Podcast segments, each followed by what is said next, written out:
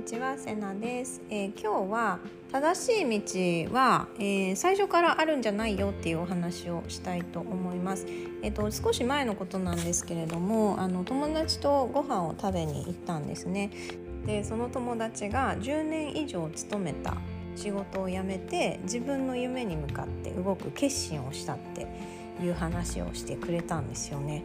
これすごいと思うんですよ。やっぱりねすごく安定した収入を手放す怖さとか何をしたらいいんだろうとかっていうこの先への不安とかやめることで迷惑かかっちゃうんじゃないかとかなんかいろんな怖さがあるわけでそれこそあの5年ぐらい前から辞めるってずっと言い続けてたんですよねけどあのなかなか辞めることができなくてその決心がつかなくてで、えーと、その先日ね会った時にもう辞めるって決めたっていうふうに言ってたんですよね。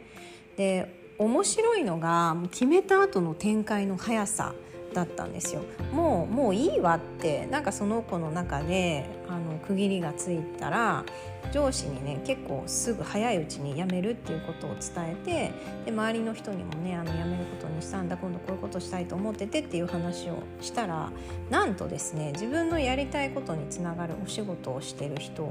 と、えー、つなげてもらえてそのお仕事のお手伝いをさせてもらえるように話が進んでるんですね。と同時に、自分に必要な情報を提供している人とタイミングよく会ってその勉強も始められるようになったっていうふうに言ってたんですよ。もうねまるで全てのことがこのタイミングを待ってたかのようにこう決めた瞬間に道が用意されていくっていう感じで本当にね2人で「え超怖くない?」っていうふうにあの話してたんですけれどもでもね本当こういうことなんだなってすごく思います。え、夏にもあのミュージシャンをしてる友達と,、えーと、ご飯を食べに行ったんですけれども私全く同じことを感じたんですよね。でその彼はタイでねライブしたいなって思ったそうなんですよ。で思ったから、えー、何のあてもないつてもないままとりあえずタイに行ったそうなんですよ。ででなんとなくその現地の CD ショップに入って、えー、そこで気になった現地のアーティストの CD を買ってでそれを、まあ、その方をタグ付けしてインスタに上げたところなんとそのアーティストから DM が来て「今夜ここでライブやってるからよかったら見においで」って言われてでライブに行ってお話ししたら意気投合して「えじゃあ今度一緒にライブをしようよ」って話になって。あの無事タイでライブをする予定を立ててきたっていう話をしてたんですよ。もう怖くないですか？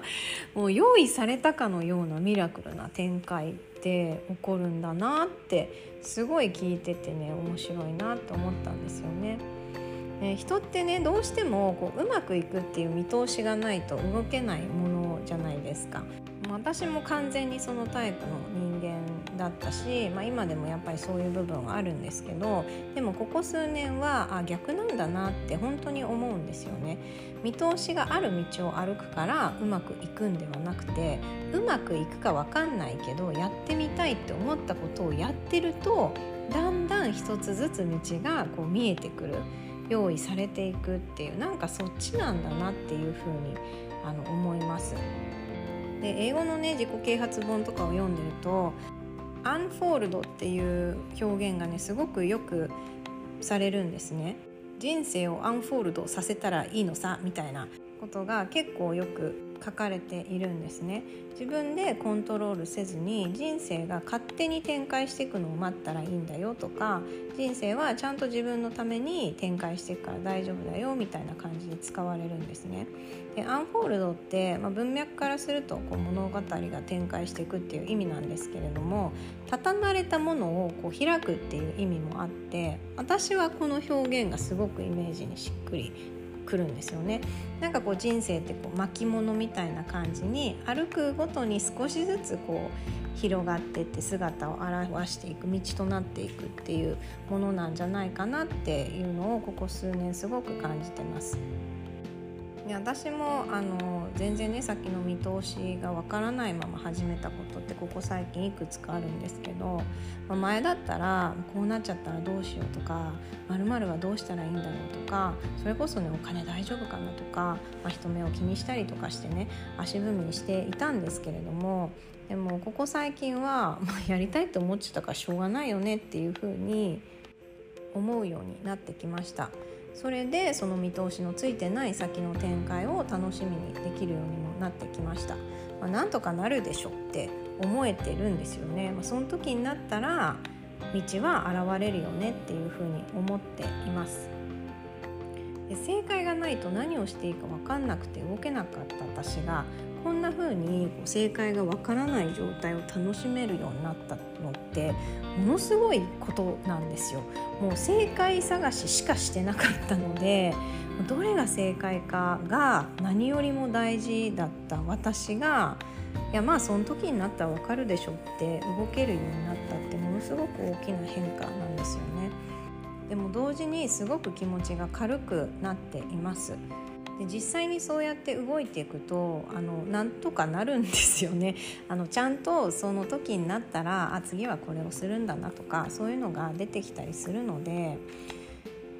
やりたいと思ったらわからないままやるっていうのがすごく大事だって思うんですよね。まあ、何もね仕事を辞めるとかタイに行くとか、まあ、そんな大きなことじゃなくても例えば仕事休みたいから休むとかコンサート行きたいから行くとかなんか料理教室やってみたいなって思ったからやってみるとかなんか気になる人に声かけてみるとか気になるお店に行ってみるとか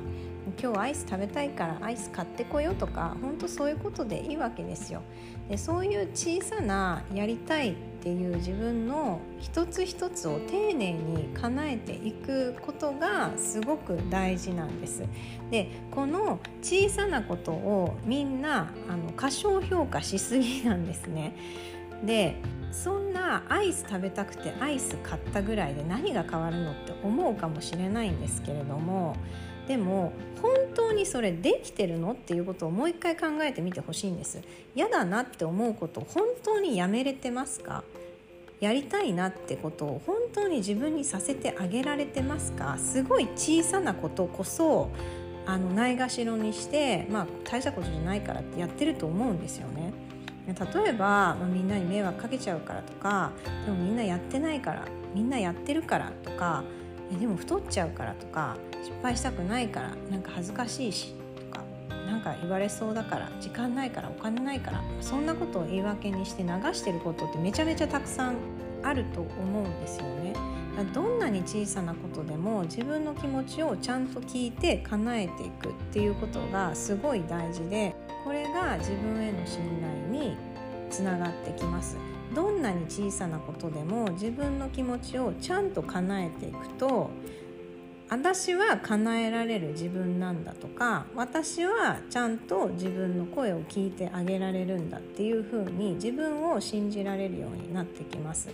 でそういう小さなことを積み重ねていくと自分の人生って自分で作っていけるよねって思えるようになってくるんですよね。で友人2人を見ていてそういうことを普段から当たり前にやってるからこそこういう大きな決断もできるんだなっていうのは改めてね聞いてて感じました。で私は昔そういう小さなことを全く大事にせずにいきなり大きなことをやろうとしてた時って気持ちばっかり焦って何もできてなかったんですよね。けど自分のそういう小さい気持ちを大事にするようになってから自然といろんなことをやりたくなったし自然と大きな挑戦もできるようになってきました。なので、まあ、いつも言ってることなんですけど順番って本当に大事です自分の小さな望みも叶えてあげられない人がどうやって大きな望みを叶えてあげられるのかっていう話なんですよねなので、まあ、遠回りだと感じるかもしれないんですけれどもまずは自分の小さな望みを丁寧に汲み取って丁寧に叶えていくっていうことを是非意識してみてください。それではまた。